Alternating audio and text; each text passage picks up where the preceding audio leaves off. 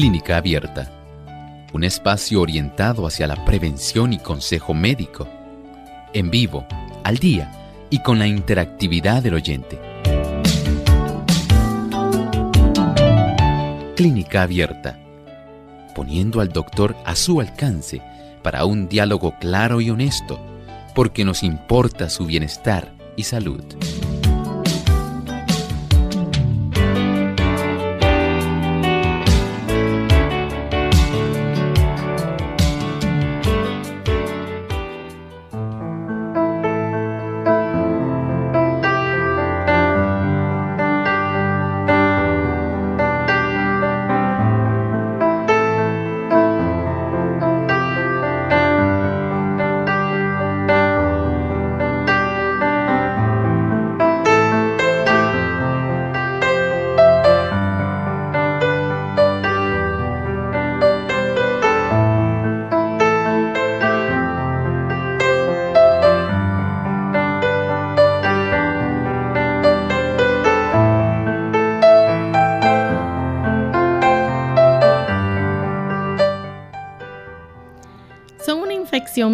Que puede afectar principalmente las glándulas salivales que se encuentran cerca de los oídos. Hoy en Clínica Abierta vamos a estar hablando acerca de las paperas.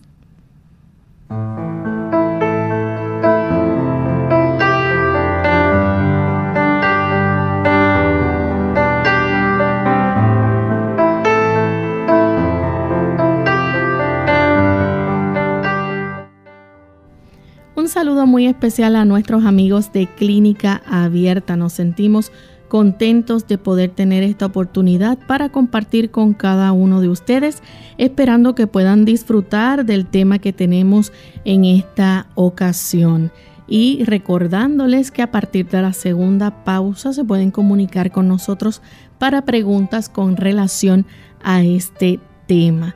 Damos la bienvenida a todos aquellos que se encuentran en sintonía desde ya y en especial queremos saludar a los amigos que nos escuchan en New Jersey a través de RVM Radio y esperamos que el programa pueda seguir siendo de bendición para nuestros amigos allí en New Jersey y también en todos los Estados Unidos y todos los países donde reciben nuestra señal y nos permiten entrar a sus hogares, a sus oficinas, a sus autos, donde usted esté sintonizando y disfrutando clínica abierta.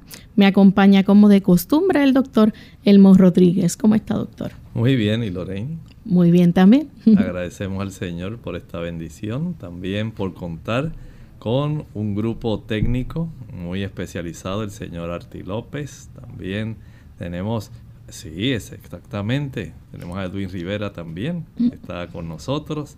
Y agradecemos a todos aquellos que de una u otra forma en otras radioemisoras, también en otras televisoras, colaboran facilitando esta difusión.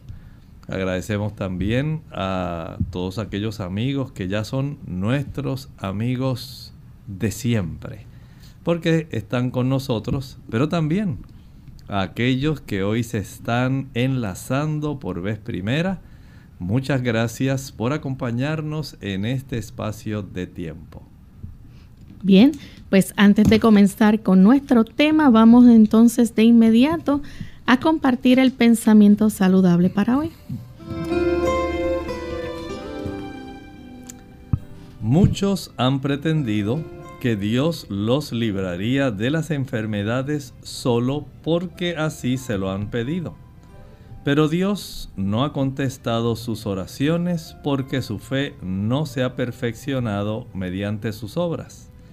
Dios no realizará ningún milagro para evitar que las enfermedades recaigan sobre las personas que no se cuidan y que continuamente se mantienen violando las leyes de la salud sin hacer mayor esfuerzo para prevenir tales enfermedades. Cuando hacemos todo lo que está a nuestro alcance para poder conservar la salud, entonces podemos esperar que los benditos resultados se produzcan y pedirle a Dios con fe que bendiga nuestros esfuerzos relacionados con la preservación de nuestra salud. Sí, es muy cierto que el Señor se ha comprometido a bendecirnos, a darnos salud, pero la parte nuestra, esa no la puede hacer el Señor. Usted tiene una parte que realizar en todo este proceso de la conservación de la salud. Ocurre como en la vida espiritual. El Señor quiere salvarnos, pero el Señor no va a obligarnos a orar, no va a obligarnos a estudiar la Biblia y mantener nuestra comunión con Él. Él está dispuesto a salvarlos. Pero el interés que cada uno de nosotros manifiesta en aquello que resulta para Él sumamente importante, eso es esencial. Y así también ocurre en nuestro aspecto físico. Si bien es cierto que el Señor quiere que tengamos salud, que seamos prosperados, que Él desea bendecirnos. También es cierto que nosotros tenemos que cuidarlos, hacer buenas elecciones, especialmente en hábitos, buenas elecciones en el aspecto de nuestra nutrición. Debemos elegir hacer ejercicio. Hay cosas que nos corresponden a nosotros que Dios no va a hacer por nosotros.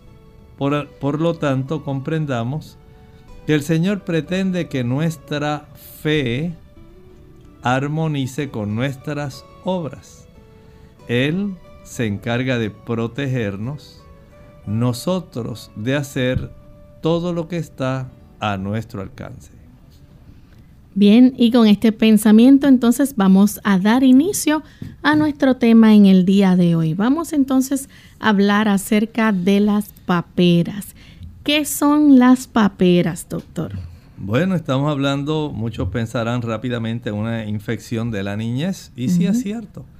Pero en realidad las paperas constituyen una infección causada por un paramixovirus. Miren qué nombre, ¿verdad? Es una clasificación del virus que en sí causa este tipo de problemas y que ustedes se asombrarán. El hombre, usted y yo, resultamos ser los únicos huéspedes de este tipo de virus. Y si este tipo de virus pues pudiera darnos a nosotros una idea, esta familia de virus, ahí por ejemplo eh, también coexiste el virus sincitial respiratorio que afecta mucho a los niños, causándoles bronquiolitis.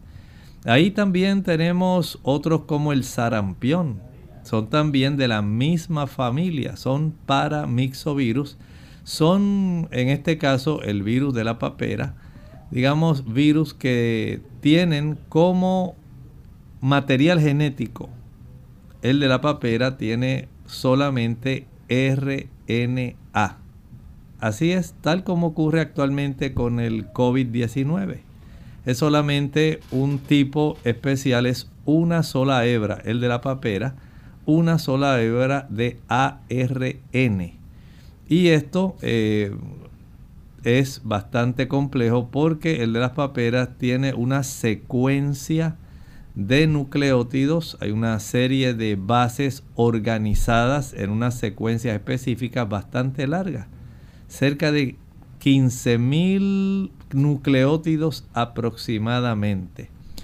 Y esto pues en un tipo de envoltura facilita que este virus, al igual como ocurre con la mayor parte de estos virus, eh, se transmite, esta familia de los paramixovirus, se transmite mediante las pequeñas gotitas que usted y yo expulsamos cuando hablamos, esas gotitas microscópicas, cuando estornudamos, cuando tosemos.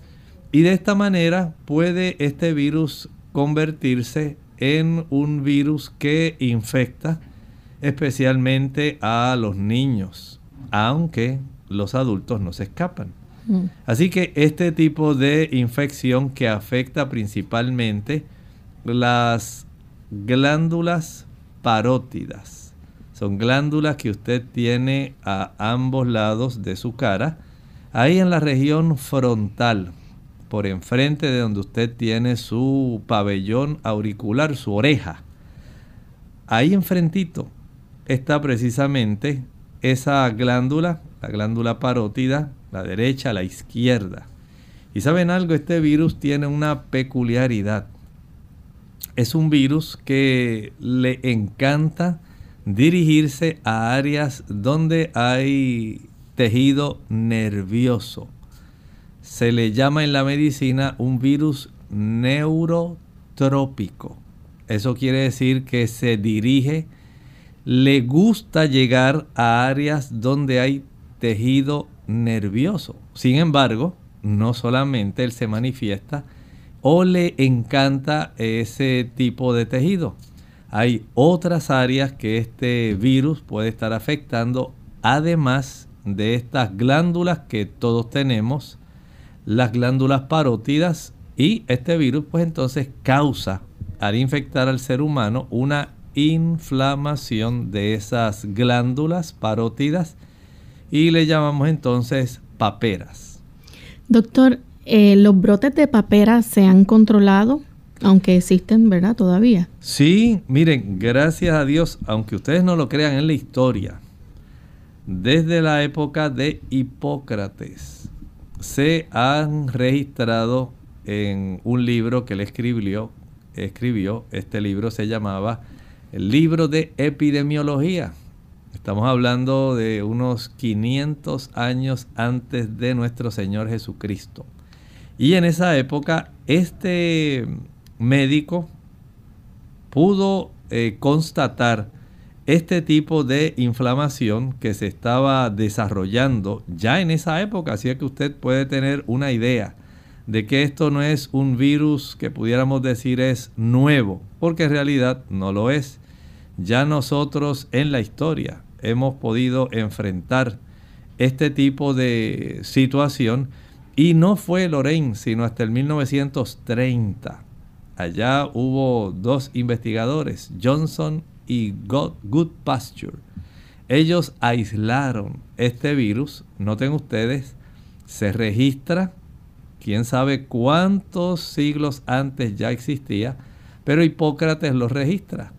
Y básicamente podemos entonces ya hasta el 1930, básicamente el siglo pasado, es casi ahora se van a cumplir unos 90 años, 89, 90 años, de que esto está, ha sido básicamente aislado, se ha descubierto, y desde ahí Lorraine, básicamente para la época de los 60, 1960, 63 fue cuando surgieron las vacunas contra las paperas.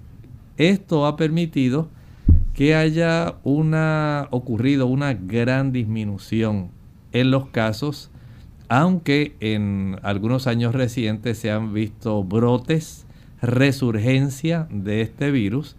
Actualmente podemos decir que está prácticamente controlado, aunque esporádicamente ocurren algunos brotes. Y esas personas que eh, a quien les ocurre estos brotes, ¿verdad? De paperas, ¿es porque no se han vacunado? Bueno, generalmente ha sido así, eh, tiende a ocurrir en niños, ha ocurrido también en adultos. Eh, en los adultos este tipo de situación de infección resulta bastante preocupante eh, porque puede entonces traer otras complicaciones. Recuerden que es un virus neurotrópico, tiene una buena afinidad por el tejido nervioso y hay complicaciones que pueden entonces traer eh, situaciones al sistema nervioso central y a las meninges por ese tipo de afinidad tan grande que este virus siente por el tejido nervioso. Bien, y cuando hay complicaciones que ocurren, ¿verdad? Por, por este virus, la persona pues eh, sufre complicaciones que puedan ser graves que, que le afecta mayormente. No, sí, hay complicaciones serias. Eh, hay personas que padecen, llegan a padecer de encefalitis, mm. de meningitis, especialmente meningitis aséptica. No hay bacterias, es solamente la presencia del virus. También hay complicaciones muy serias como la pérdida de la audición. Recuerden que nuestro nervio auditivo, el virus va a tener una, como dijimos, afinidad por el tejido nervioso. Y como tiene este neurotropismo, afinidad por nervios, los pares craneales, incluyendo el nervio auditivo, no se escapa al embate que este virus puede producir. De tal manera que esta, la pérdida de la audición, entre muchas otras complicaciones, podemos decir que es una de las más importantes. Bien, vamos a hablar entonces un poco acerca de los síntomas, pero cuando regresemos de esta breve pausa, ya volvemos.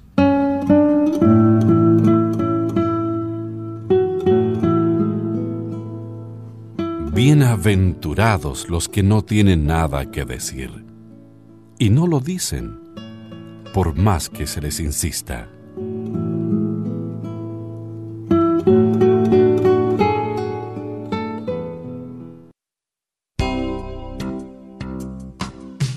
Mucho antes de sentir sed, la deshidratación se manifiesta en forma de cansancio. Tome un vaso de agua en ayunas al no más levantarse de la cama y evite el café y los refrescos de cola que son diuréticos que le pueden dejar deshidratado. Además, evite las bebidas azucaradas. Nada como el agua pura, preferentemente entre comidas, para mantenerse en plena forma.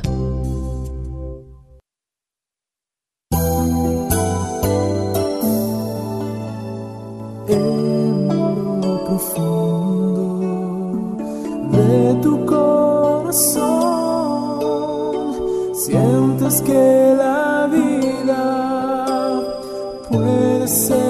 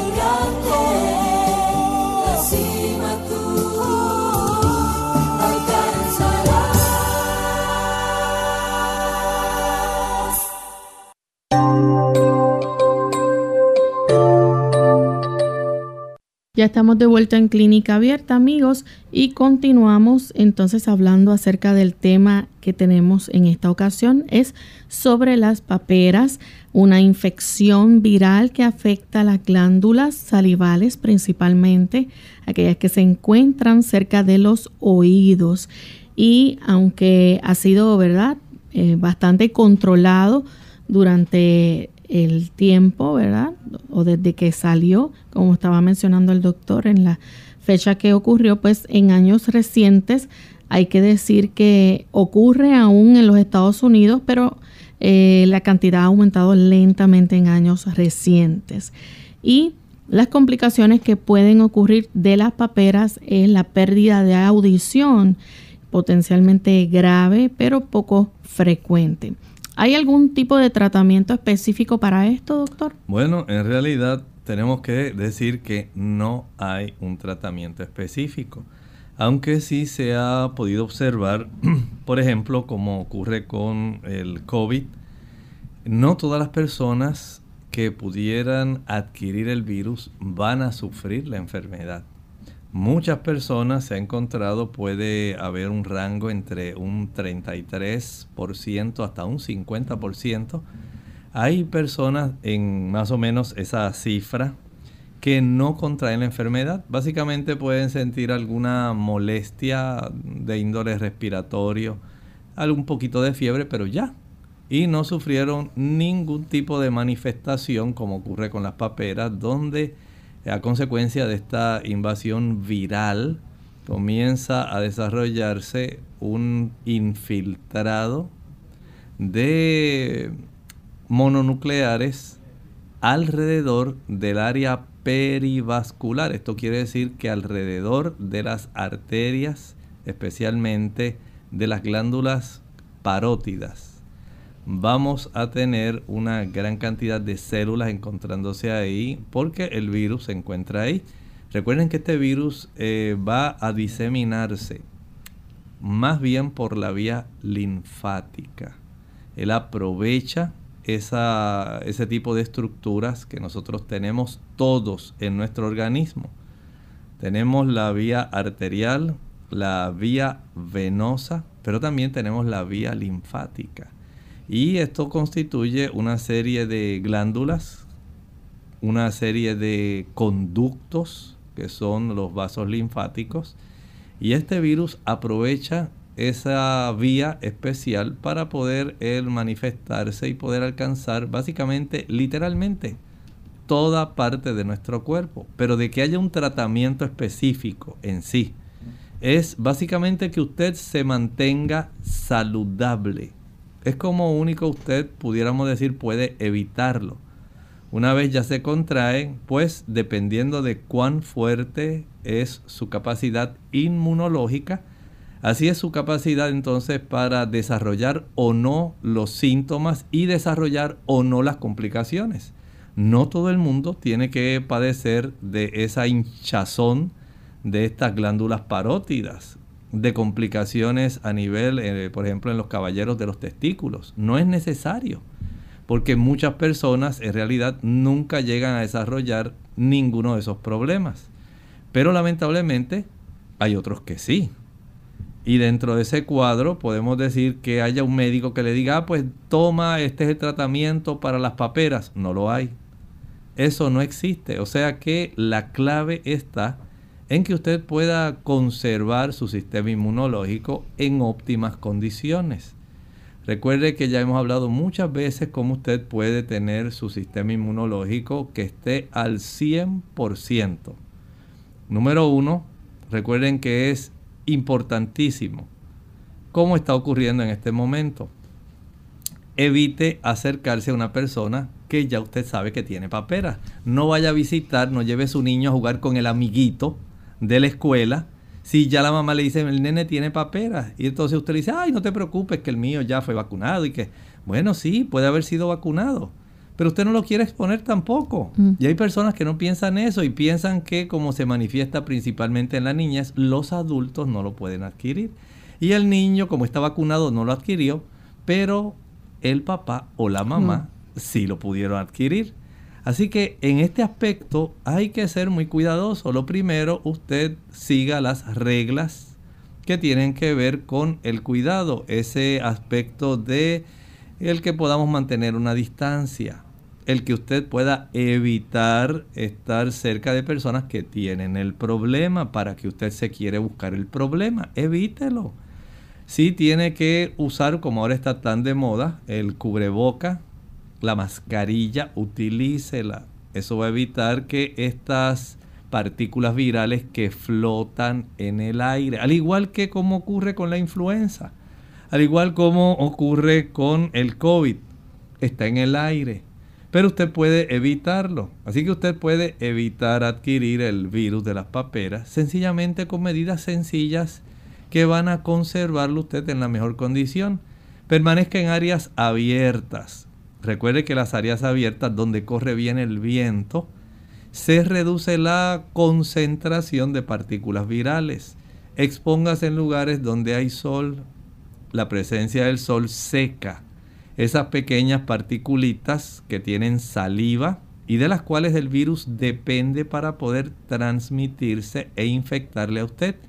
Él va a llegar por la vía respiratoria. Recuerde que eso es lo clásico de este tipo de paramixovirus. El virus de la papera se transmite a través de esas pequeñas particulitas que usted y yo expulsamos, aerolizadas, microscópicas, pero que le facilitan al virus la transmisión.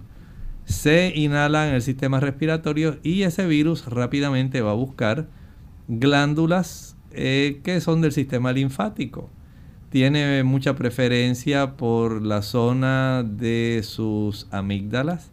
Tiene preferencia también por entrar en zonas, por ejemplo, de las adenoides, es parte del tejido linfoideo. Y de ahí pues alcanza fácilmente a través del sistema respiratorio sus ganglios linfáticos y va a alcanzar todo el sistema de transporte linfático. De ahí entonces se disemina. Pero usted con las medidas de higiene y por supuesto evitando comer productos azucarados. Mientras usted consume productos azucarados, ya sabe que la capacidad de nuestros neutrófilos, que son fagocitos, son células que han sido ya diseñadas por el, Señor nuestro Dios para comer, engullir, tragar estas partículas virales que una vez son introducidas al interior de estas células blancas, puedan ellas digerirlo, puedan ellas deshacerlo, puedan hacerlo desaparecer, neutralizarlo totalmente. Pero el sistema inmunológico no funciona por casualidad. Usted tiene que prepararlo. Tal como leímos en nuestra lectura introductoria al programa de hoy, hay cosas que usted tiene que hacer. Mm. Y una de ellas es evitar los jugos, maltas, refrescos, bombones, helados, paletas, bizcochos, galletas, flanes, chocolates, tembleques, brazos gitanos, turrones. No lo puede usar porque usted le enlentece, hace que esos fagocitos, que esas células blancas encargadas de tragarse a estos virus, no lo puedan hacer. Llegan muy tarde a la escena de la invasión. Llegaron, cayeron como paracaidistas, como ocurre en algunas de las guerras mundiales. Llegan los paracaidistas e inmediatamente toman eh, por asalto aquellos lugares donde debía haber habido una gran cantidad de soldados apostados para repelerlos. Pero había tanta cantidad y los soldados estaban tan débiles. No habían comido bien, no habían dormido bien y además, como si fuera poco, no tenían suficientes pertrechos de guerra, pistolas, rifles, armamentos, ametralladoras, tanques, cañones. No existían. Y cuando llegó el virus los tomó a todos por asalto, los venció. Y entonces, ¿qué ocurre con el virus? Básicamente, toma la ciudad por asalto. ¿Sí? Como ocurrió con los medopersas, con los babilonios. Ellos estaban totalmente descuidados. E inmediatamente la ciudad de Babilonia cayó víctima de los medos y los persas. Así ocurre en nuestro ambiente interno personal. A mayor cantidad de azúcar, la velocidad a la cual se pueden mover sus soldados, esos fagocitos neutrófilos, se limita y el virus encuentra la oportunidad para reproducirse y alcanzar regiones que no estaban siendo resguardadas. Además de eso, el consumir alimentos, por otro lado, ricos en vitamina C. Ya usted sabe que la vitamina C es poderoso antioxidante.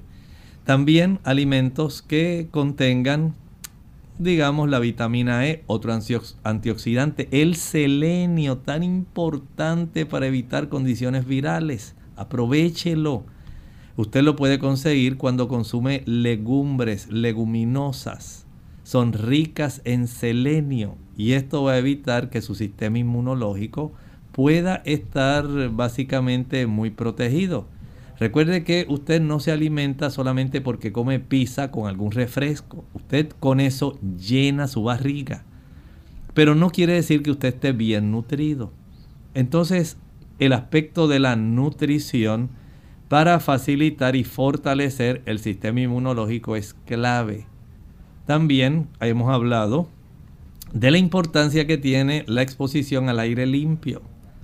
Recuerden que nuestros glóbulos blancos forman moléculas que son catapultadoras de peróxido y el peróxido neutraliza los virus.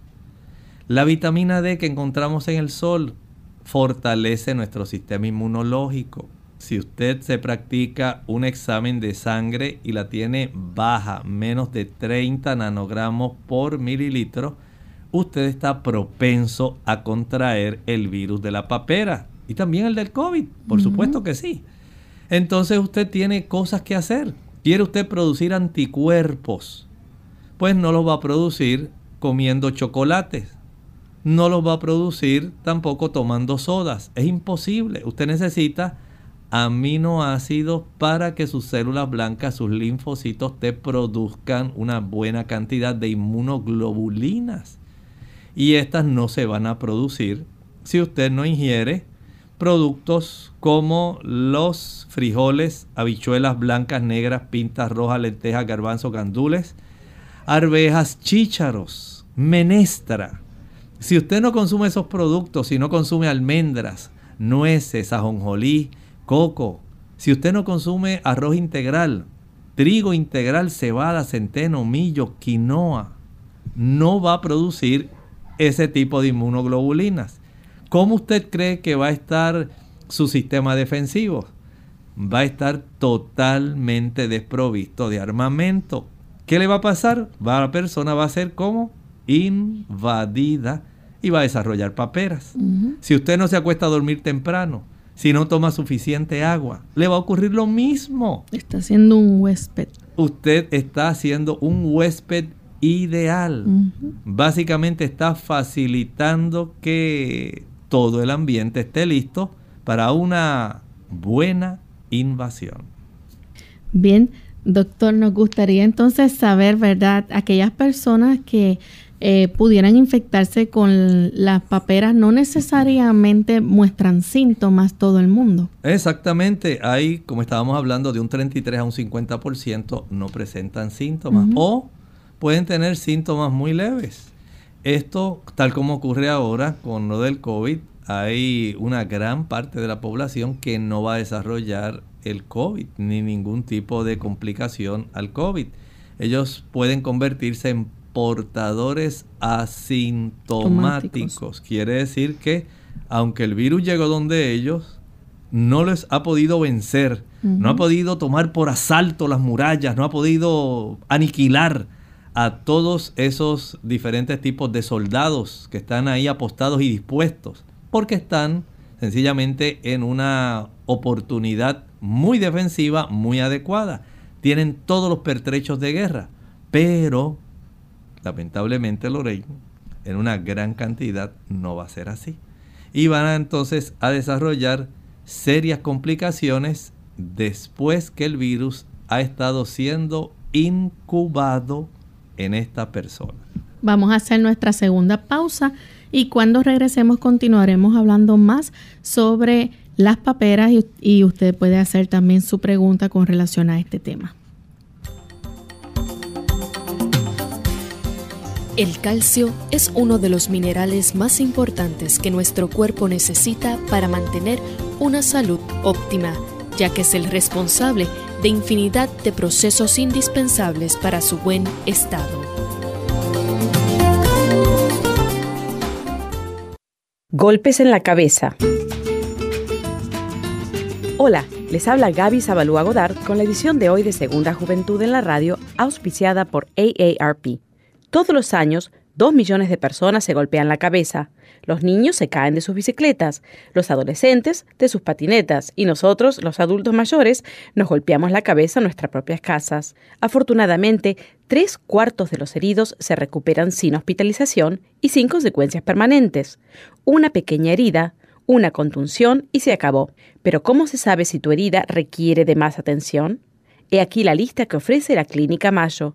Si tienes dolor de cabeza, si pierdes el conocimiento, si te sientes confundido, si pierdes la memoria o si sufres de una repentina parálisis parcial, entonces necesitas atención médica inmediata. Si padeces alguno de estos síntomas, concurre al médico a la sala de emergencias porque un golpe en la cabeza puede costarte la vida. La pérdida de conocimiento, aun por un periodo corto, puede afectar al cerebro. La hemorragia cerebral puede causar compresión y derivar en daño permanente. Una herida en la cabeza puede provocar un deterioro mental. Si te das un golpe en la cabeza y presentas algunos de los síntomas que indican que podrían tratarse de algo serio, busca atención médica inmediatamente. El patrocinio de AARP hace posible nuestro programa. Para más información, visite aarpsegundajuventud.org. Clínica Abierta.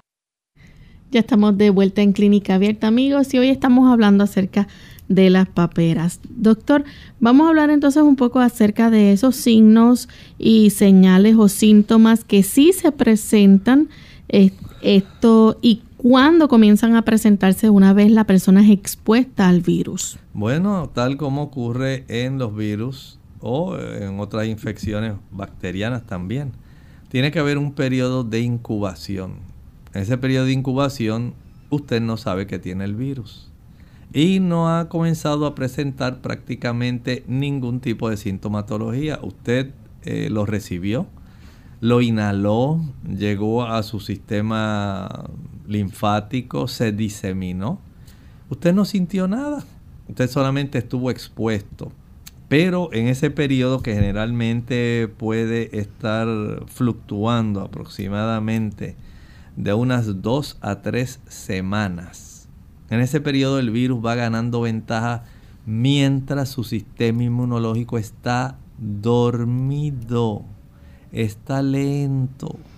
Usted ha seguido propiciando que los ácidos grasos saturados, que el azúcar, puedan ellos estar debilitando su sistema inmunológico, que la vitamina D baja lo facilite, que usted se estuvo trasnochando, que usted eh, siguió trabajando en exceso, no tuvo un buen descanso, no ingirió suficientes alimentos para protegerse de calidad, alimentos ricos en antioxidantes, no le gustan a usted la ensalada, no le gustan los vegetales ni los eh, diferentes tipos de frutas entonces usted tiene un sistema inmunológico muy débil.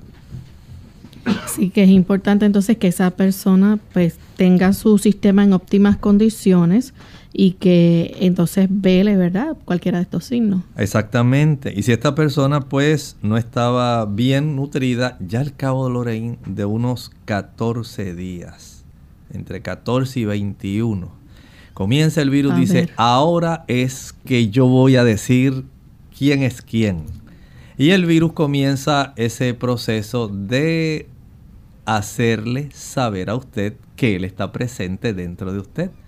Y usted empieza a sentirse febril.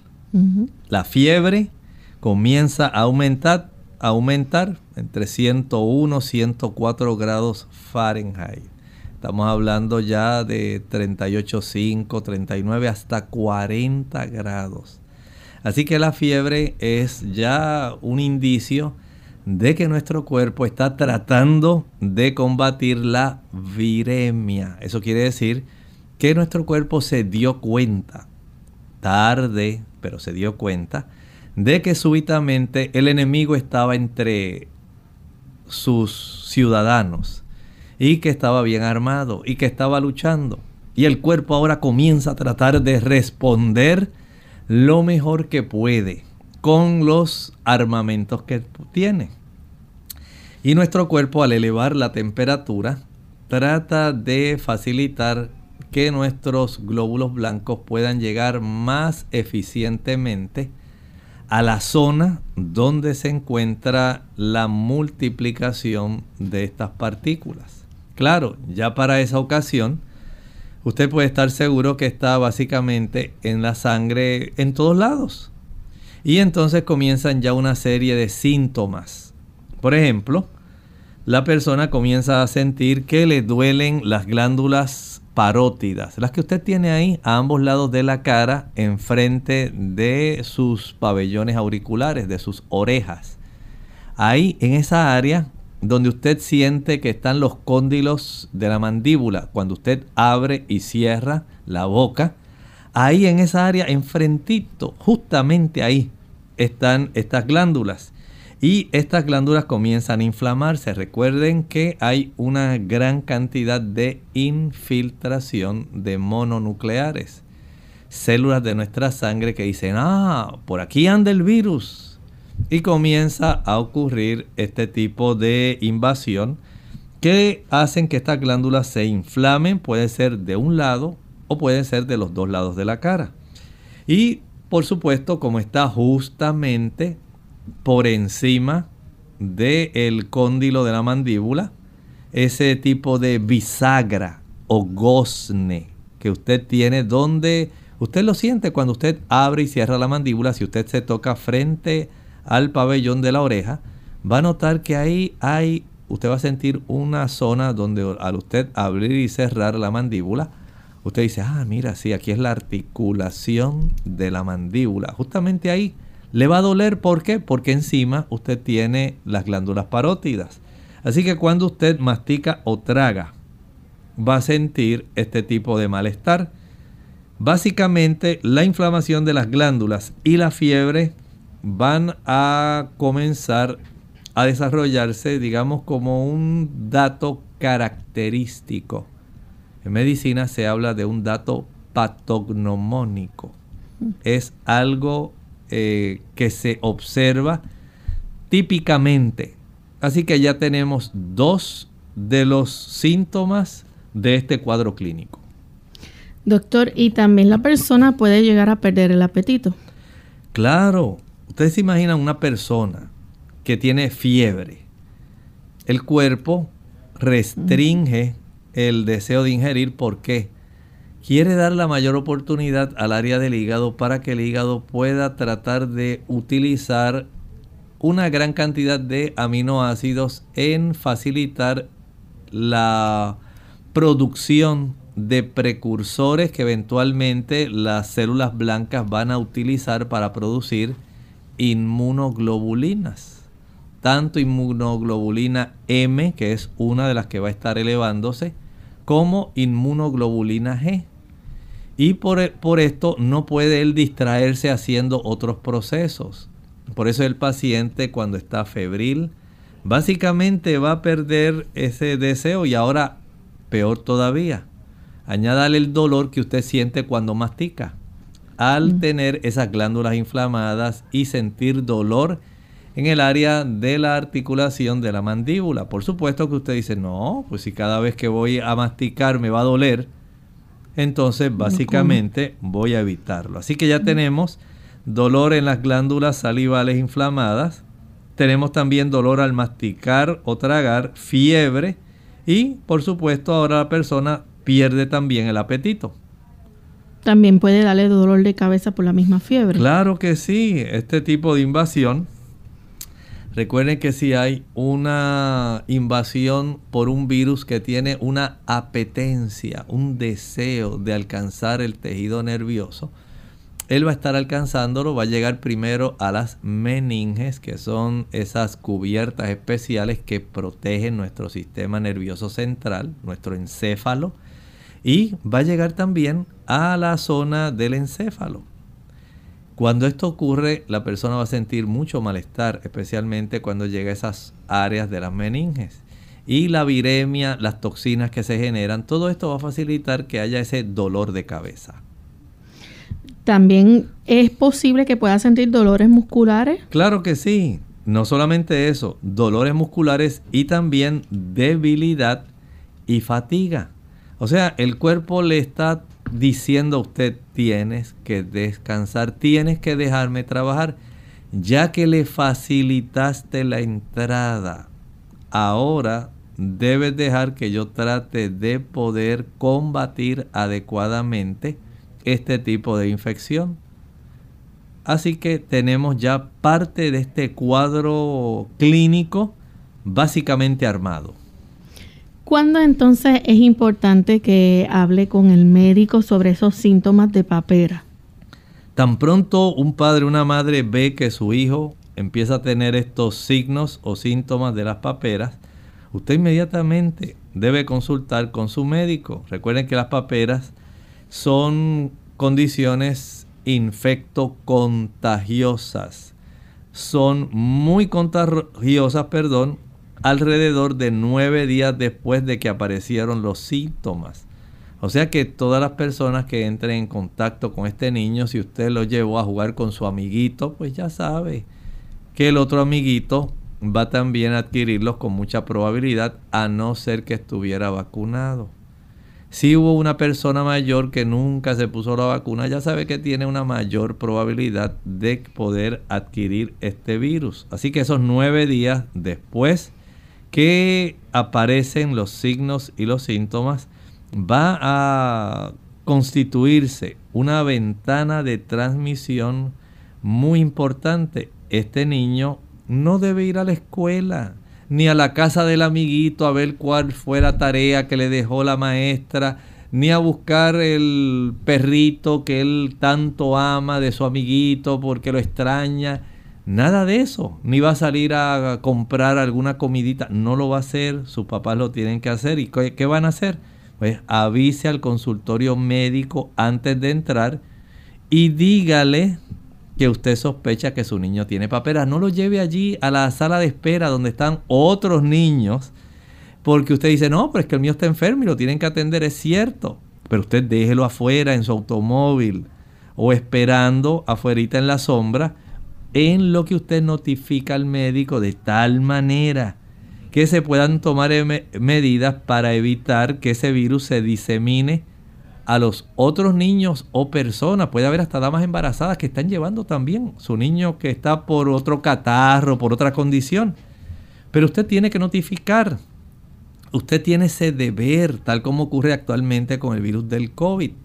Usted, si está enfermo, por favor, no vaya al ámbito laboral, a su área de trabajo enfermo, para después decir, ay, yo creo que yo tenía COVID.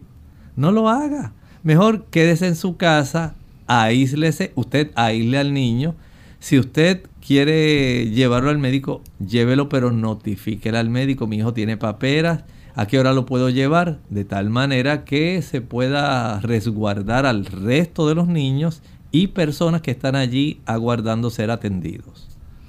Doctor, entonces, ¿cuál es la recomendación, además de eso, ¿verdad? en cuanto a medidas para evitar que el virus se disemine? Bueno, una vez ya el niño básicamente ha desarrollado el cuadro clínico, déjelo en su casa. Permita que el niño descanse todo el tiempo que pueda. No trate de mandarlo eh, al niño a la escuela todavía porque ya abrieron y yo no quiero que mi niño se atrase más. No lo haga. Usted no necesita diseminar el problema. Evite la situación. Trate también de aliviar los síntomas aplíquele compresas frías a este niño. Ayudan tanto a reducir la fiebre como le ayudan a aliviar el malestar que tiene sobre la zona de sus glándulas parótidas. En ocasiones el mismo pediatra le va a decir, pues mire, dele tal analgésico que usted puede comprar en la farmacia. Deje al niño en su casita cuidando con su esposo, con su esposa, y vaya y cómprele tal producto Puede ser que él le ordene comprar eh, ibuprofen, por ejemplo, o paracetamol. De tal manera que usted así pues le alivia al niño esos, el dolor de cabeza, el malestar que está sintiendo, la debilidad, le ayuda a reducir la fiebre, le ayuda a reducir el dolor, la molestia que siente en las glándulas parótidas, le ayuda a reducir ese dolor que está sintiendo en la zona de la articulación de la mandíbula y el niño por lo menos se siente mucho mejor. Por lo tanto, desde ese punto de vista podemos decir que el descanso para que su cuerpo pueda trabajar. Recuerde que el cuerpo tiene ahora que aniquilar muchas, muchas, muchas células que engulleron a este virus. Muchas de ellas tienen que ser destruidas. No es solamente que las células blancas destruyeron al virus, no es solamente que esas células blancas también produjeron eh, una buena cantidad de inmunoglobulinas, de anticuerpos, sino que también ahora esas células tienen que ser destruidas porque además ellas sufrieron. Hay bajas como en la guerra, bajas que se sufren por parte de los soldados mientras están defendiendo la ciudad, mientras están defendiendo el país.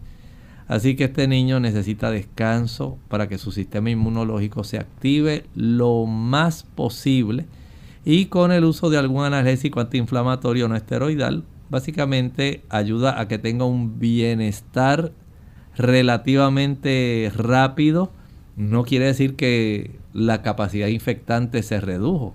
Se redujo la sintomatología, pero esos nueve días en los cuales el niño resulta ser un transmisor, debe el niño quedarse en casa resguardado.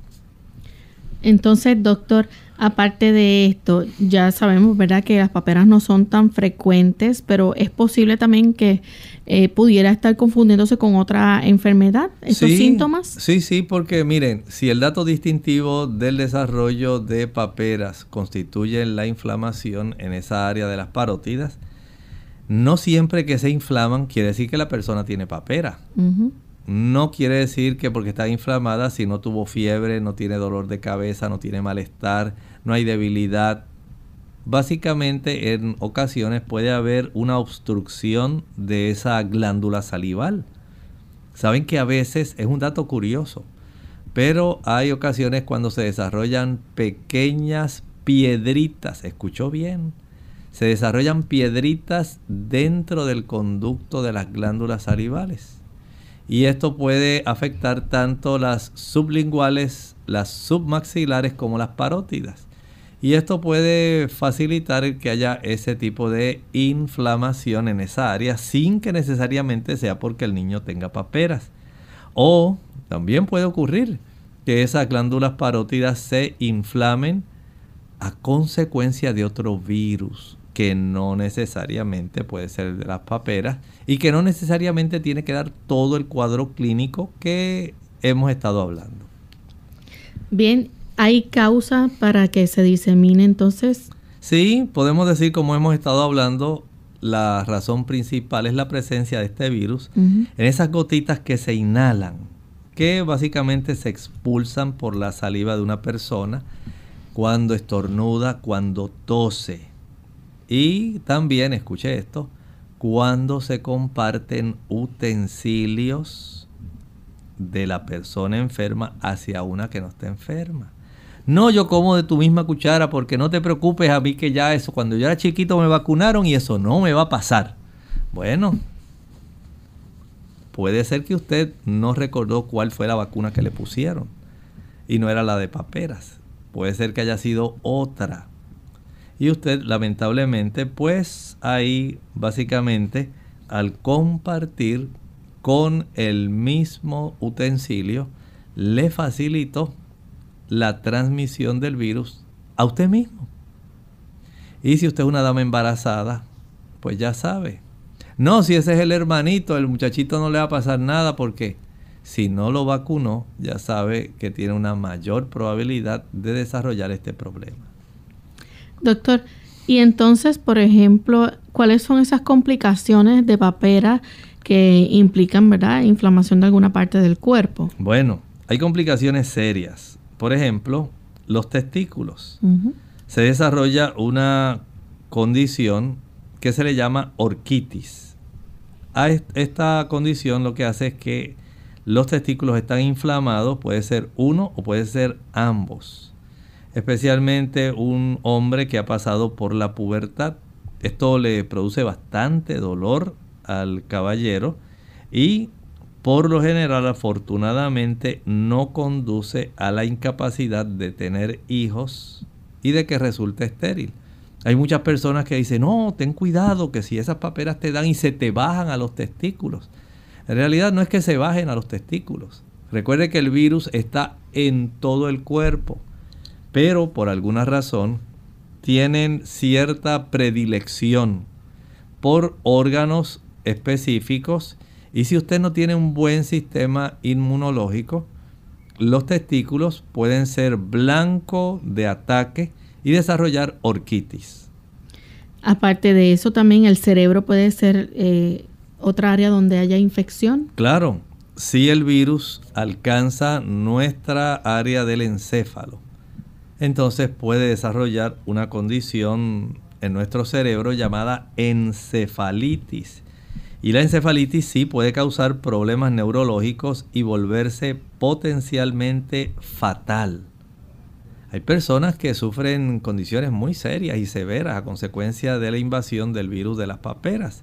Y como estábamos hablando hace un rato, una de esas complicaciones puede incluir el que se afecte algunos de nuestros nervios craneales, como estábamos mencionando, el nervio auditivo, y la persona puede desarrollar eventualmente sordera de alguno de los dos nervios auditivos.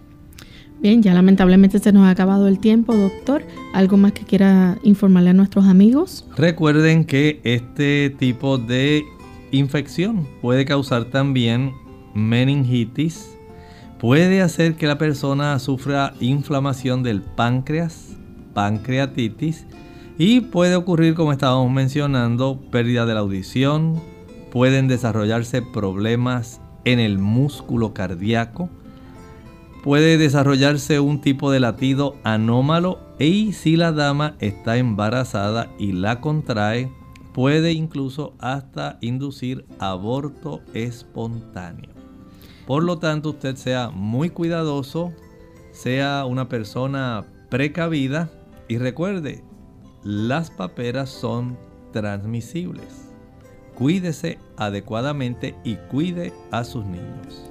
Bien, hemos llegado al final de este programa. Agradecemos a todos por la sintonía y les invitamos a que mañana nuevamente nos acompañen a la misma hora. Estaremos compartiendo con ustedes consultas de nuestros amigos que nos escriben y también que nos llaman a través ¿verdad? de las líneas telefónicas para hacer sus preguntas. Así que de esta forma nos despedimos y compartimos este pensamiento final.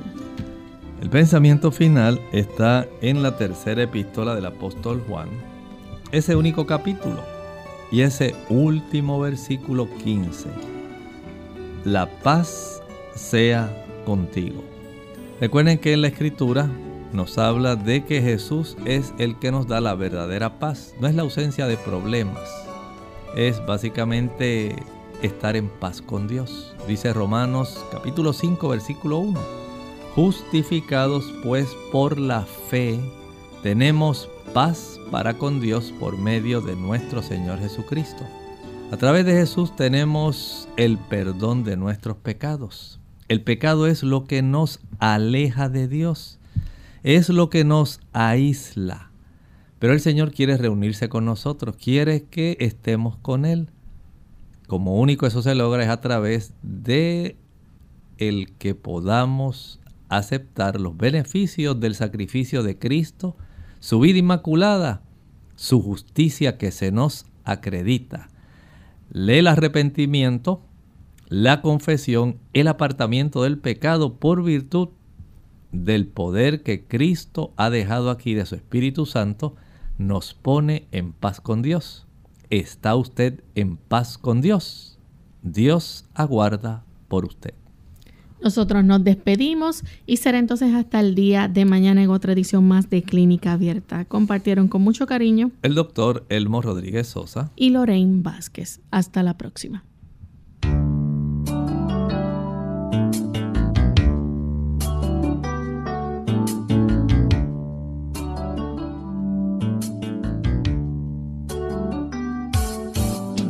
Clínica Abierta.